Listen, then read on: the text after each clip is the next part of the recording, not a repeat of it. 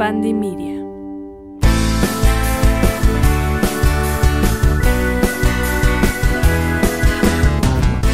Escorpio, ¿cómo estás? Bienvenido a un episodio más de Astromagia. El día de hoy te voy a leer las cartas y vamos a ver qué es lo que tiene este mes para ti. Bienvenido seas. Recuerda que nada de lo que yo te comente el día de hoy está 100% escrito sobre piedra. Escorpio es simplemente una, una guía para saber en dónde estás, a dónde vas y todo lo que necesitas saber para crecer. Entonces veamos, déjenme las barajeo extremadamente bien pensando en ti, Escorpio. Uy, qué bonito es lo bonito. Como primera carta tienes a tu carta, que es la carta de la muerte. Y dirás, amatista, qué mello me da. No, estamos hablando de una transformación en tu vida, de cambios importantes.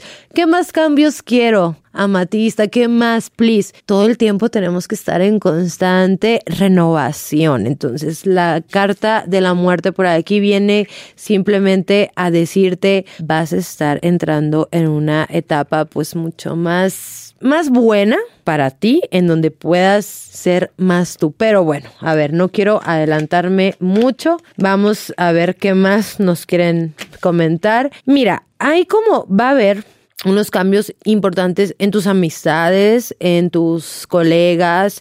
Posiblemente hay algunas personas por ahí con las cuales ya, ya no conectes tanto y vas a conocer a más, o sea, estamos hablando de un, un cambio, un movimiento importante en tu vida que te va a ayudar a, a irte hacia algo nuevo, hacia algo diferente. No te aísles, eso sí.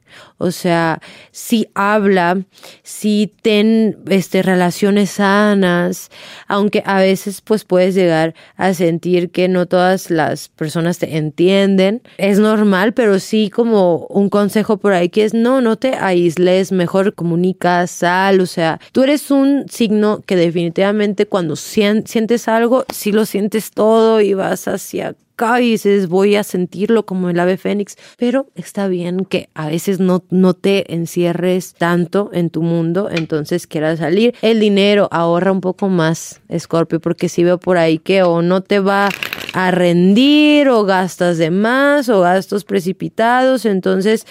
Mira, si son peras o manzanas, lo mejor es que desde ya ahorres un poquitito, ¿no?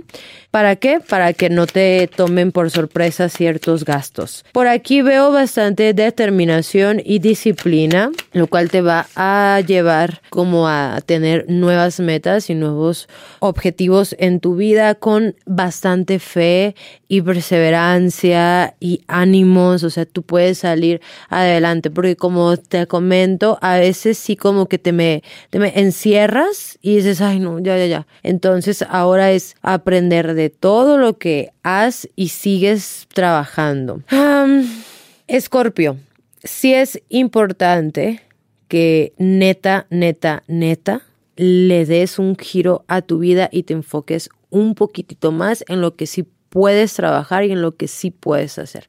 Y si tú quieres cambios en tu vida, necesitas empezar por ti y teniendo poder en la palabra, en lo que dices, en lo que decretas y en lo que haces. O sea, no dejar proyectos a medias, no enfocarte en lo que no has hecho, no, no victimizarte. Este mes que tu reto más importante sea ser un poquito más abierto a pensar o a ver el lado bueno a las cosas y no como un positivismo de que todo el tiempo tenemos que estar, sí, pero sí desde una parte de, a ver, qué es lo que tú sabes que mereces, qué es lo que tú sabes que vas a seguir pues, este, obteniendo y también abrazándote o felicitándote a ti por eso que sí has trabajado, ¿vale? En el amor, Escorpio, ya dile lo que sientes. Porque si estás como soltero por ahí, yo veo que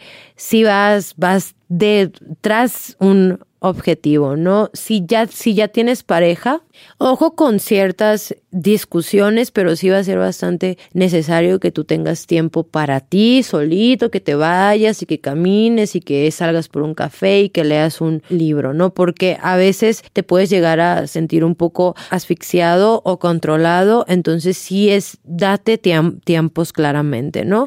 Pero sí veo como un mes bastante armonioso y que digas, bueno, a ver, que, que venga lo que tenga que venir de todo esto, yo voy a seguir aprendiendo. Tu mantra de el mes, Escorpio, es agradezco todo lo que soy y todo lo que tengo a veces es muy importante, bueno, no, a veces es muy importante siempre, diario, estar en constante gratitud y más que nada porque tú este mes, porque así vas a aprender a ver lo que tienes y no lo, lo que te falta, ¿vale? Pues muchísimas gracias por escucharme, por estar aquí.